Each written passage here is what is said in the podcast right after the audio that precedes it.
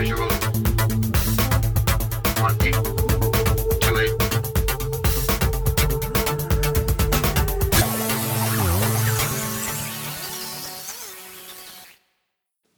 information, spread joy. 大家好，Welcome to Zone Fifty Two，欢迎大家来到五十二区。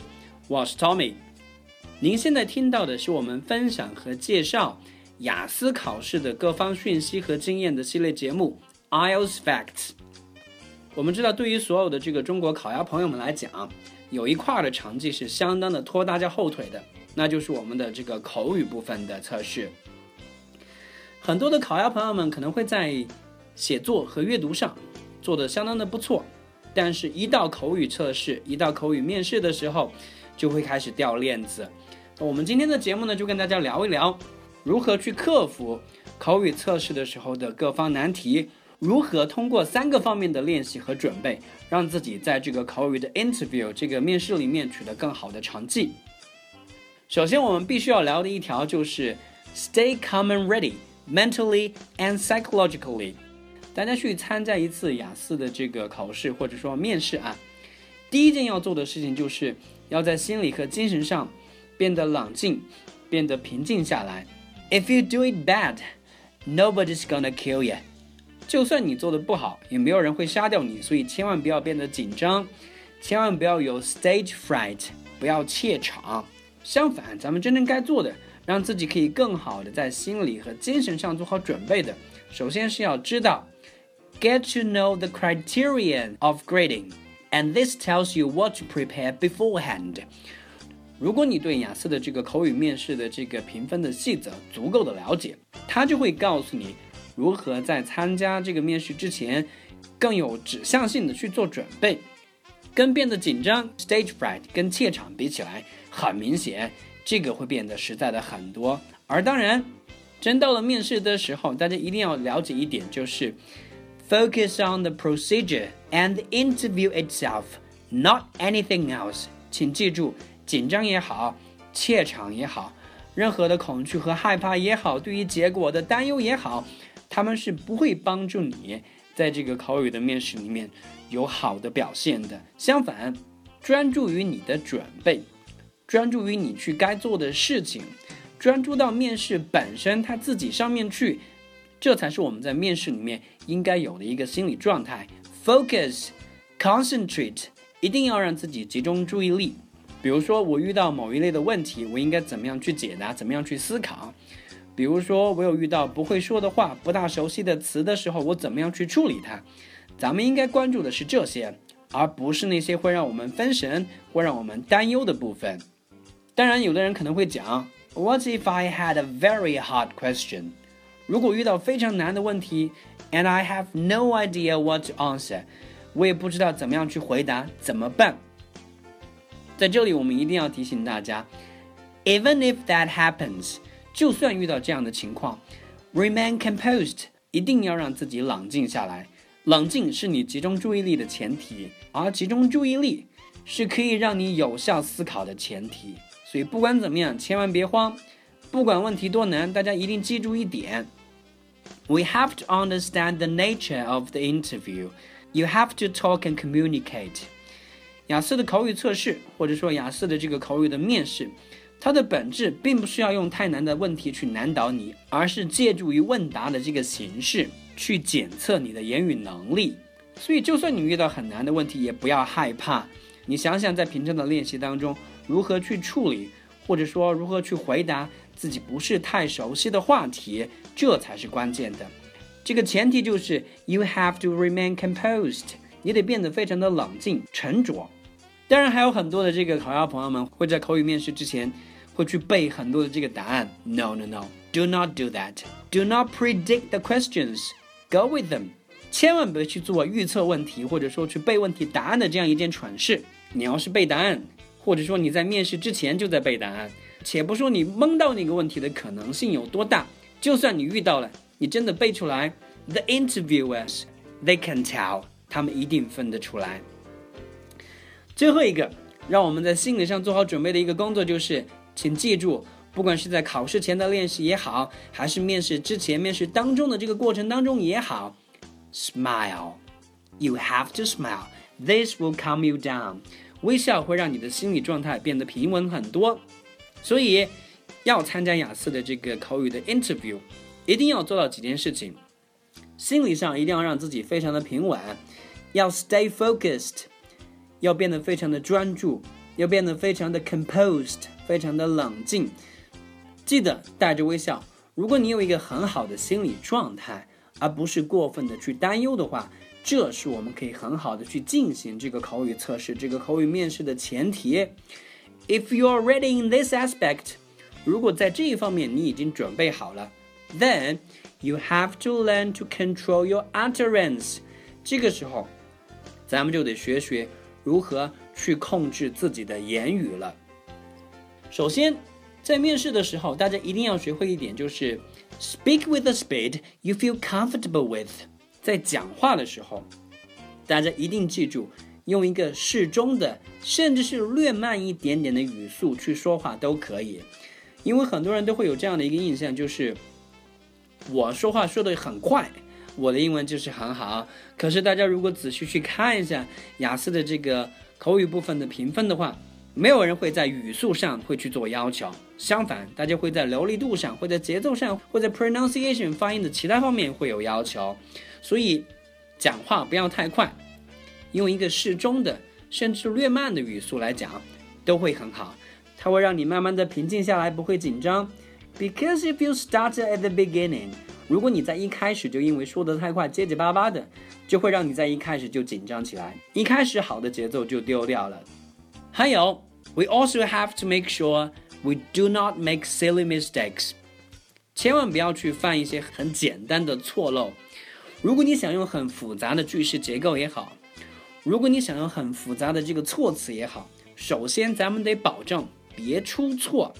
If you're speaking, you're thinking on your feet。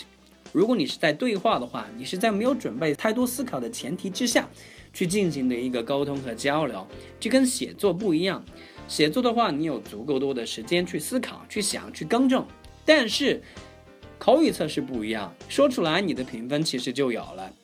所以大家还先别太着急，要说多么复杂的句式和结构。大家要想的是，首先把自己的话一板一眼的给说对了。关于控制言语方面，另外一点我们必须要讲，就是 be willing to talk and share a bit more。大家一定要会很乐于去谈、去分享。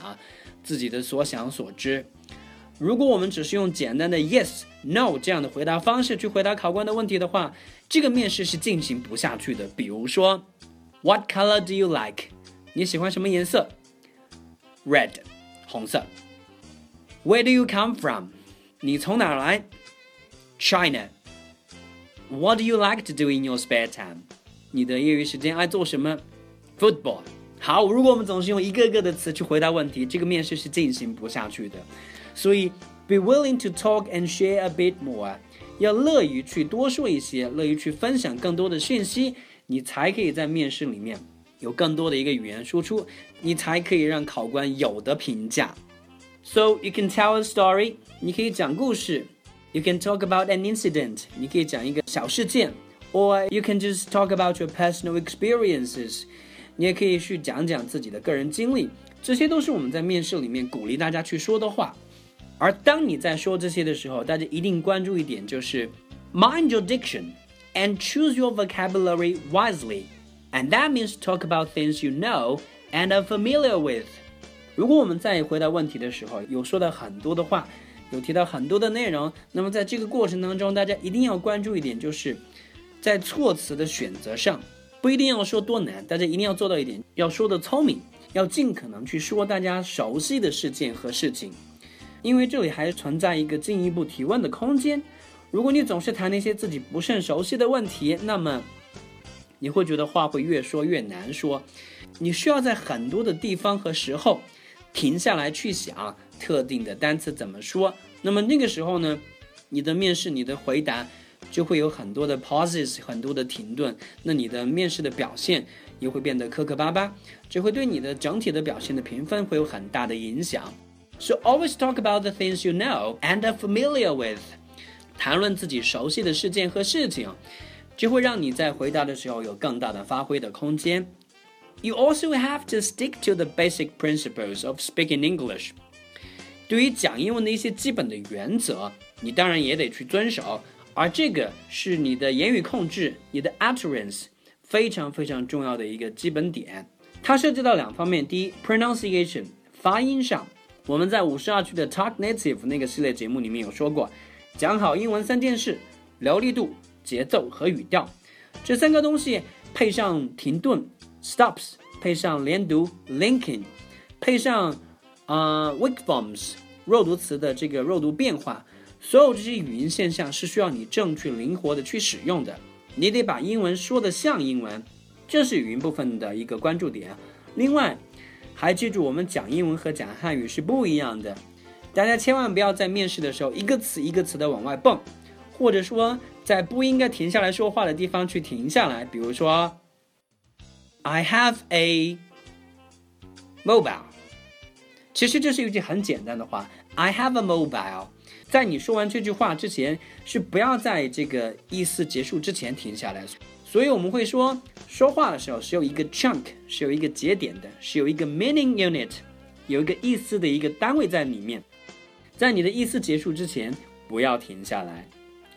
所以，如果你有好的语音习惯，你有好的说话习惯，总是以意思为单位在讲英文的话，那你在你的言语控制上就做得非常好了。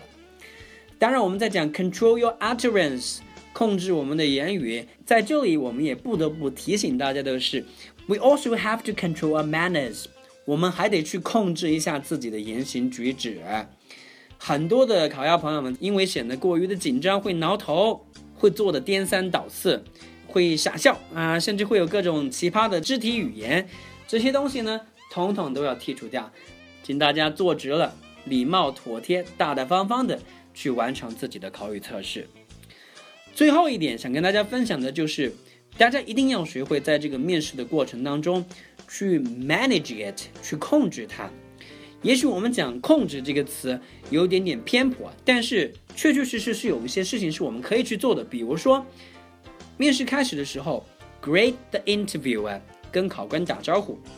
我们到底是想怎么样去参加这个面试呢？积极主动的去应对它。